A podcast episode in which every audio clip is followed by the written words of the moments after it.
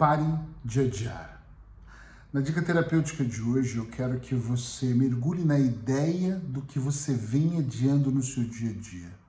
Naquilo que você deixa para daqui a pouco, que talvez fica um pouquinho mais para frente, que talvez você tenha que fazer urgentemente ou que é esquecido e abandonado no meio do caminho. Estou falando de coisas grandiosas e pequenas, mas que no conjunto geral, todas elas vão atrapalhar você em algum momento da sua vida. Às vezes é meia dúzia de copos ou de pratos que ficou na pia e você deixou para lavar amanhã de manhã e acordou atrasado e ficou para o almoço, e aí você chega em casa do trabalho e a louça está lá. E cada vez ela fica maior. Talvez uma coisa mais séria, como pegar o seu guarda-roupa, abrir todas as portas, abrir todas as gavetas e selecionar aquilo que é útil para você do que não é, aquilo que deve para o lixo e aquilo que deve ser doado. Eu vou falar disso mais adiante. É muito importante que a gente instale dentro de nós o processo de colocar movimento, de fazer acontecer, que a gente consiga de alguma forma parar de adiar. Eric, mas eu sou altamente viciada, viciado, eu sou um procrastinador de carteirinha. Parabéns, bem-vindo ao clube. Acredite você ou não, eu também sou um procrastinador. A diferença é que eu faço algo que é muito importante. Aliás, é mais de uma coisa, mas a mais importante é eu ter um checklist daquilo que eu preciso fazer. Essa semana eu peguei minha filha, foi para os arrumos do prédio. Se você não sabe o que é arrumos, um cômodo que tem na garagem, abri a garagem, de um lado tem a lenha, porque no inverno a gente usa muito, do outro lado tinha malas e caixas e coisas que já estavam mofando. E resolvi abrir ali e tinha uma série de coisas que poderiam ser utilizadas e outras que nem deveriam estar ali, já deveria estar no lixo. E fizemos uma grande limpeza que durou mais de duas horas de olhar um objeto por um, selecionar, limpar, trazer coisas para cima do apartamento e pegar coisas do apartamento e levar para baixo. E essa organização parece que mudou a energia da casa, porque eu estava chegando, o corredor estava cheio de coisas, era necessário e eu vinha adiando. Quando eu falo em adiar, nós contamos uma história para nós que é muito é muito para justificar aquilo que nós não fazemos. Então eu falava assim, mas é que eu preciso de caminhar. Eu estou nesse processo, então isso pode esperar. Mais importante é a minha saúde. É que eu preciso agora trabalhar, porque eu tenho que produzir. Não, que agora eu tenho que gravar a dica, agora eu tenho que escrever o texto para minha comunidade terapêutica.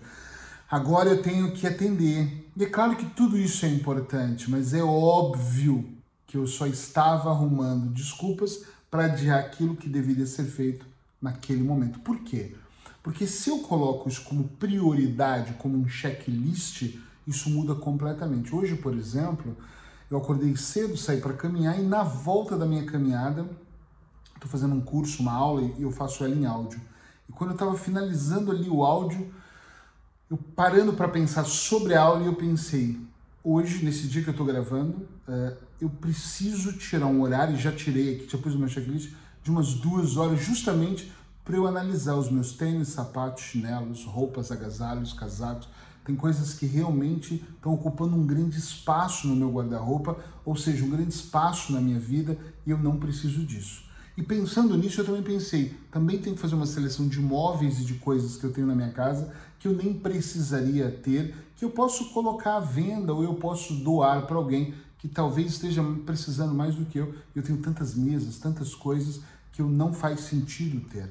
Vai liberar o meu espaço, a minha energia vai mudar. Então eu não posso adiar. Hoje eu vou separar a partir de roupas, calçados e vou realmente colocar para doação. Depois você vai lá no meu Instagram que com certeza eu vou pôr no stories uma foto sobre isso. Me acompanha lá. É muito importante que você comece a perceber duas coisas. A primeira é o que, que você vem mais adiando na sua vida. A segunda é qual a história que você está contando para adiar essa questão. Às vezes eu tenho coisas que eu tenho que pegar o telefone e ligar para alguém. Pegar e ligar, olha, preciso resolver isso. Mas às vezes eu adio para o dia seguinte. Entende o que eu quero dizer? Sim ou não? Eu adio porque são situações que mexem comigo, às vezes são situações delicadas, e sim, comigo isso também acontece. Eu fico, puxa, vou ter que dar uma satisfação, por exemplo, vou ter que explicar algo. Eu tenho umas certas vezes, dificuldades de dar satisfações, de explicar. E aí eu estou produzindo e eu não quero explicar. Por exemplo, eu tenho uma conta para pagar. E aí eu ainda não consegui aquele valor, eu, os meus valores são bem altos do que eu faço, né? Então, em vez de eu ligar e falar, olha, não consegui, vou precisar de mais um mês, eu vou trabalhando mais, muito focado na solução e, a outra pessoa não sabe o que está acontecendo. Eu poderia simplesmente dar a satisfação e eu não dou. Entende? E não é só disso, é de qualquer outra coisa que é importante e eu vou adiando. Então, cada vez mais eu vou observando no meu mapa de mundo quais são as coisas que eu falho, quais são as coisas que eu deixo para depois, qual é, por exemplo, eu tenho clientes meus que me cobram mais feedbacks. É que fizemos uma sessão que um feedback, eu falo depois. Eu posso dar um feedback mais quase que imediato e eu não dou. Então é importante, da mesma forma que eu estou olhando para isso, que você também possa olhar e que você pare de adiar. Eu estava adiando demais gravar esse vídeo para você. E se você gostou dele, escreve alguma coisa para eu saber se você gostou ou não e se você vai ou não parar de adiar também.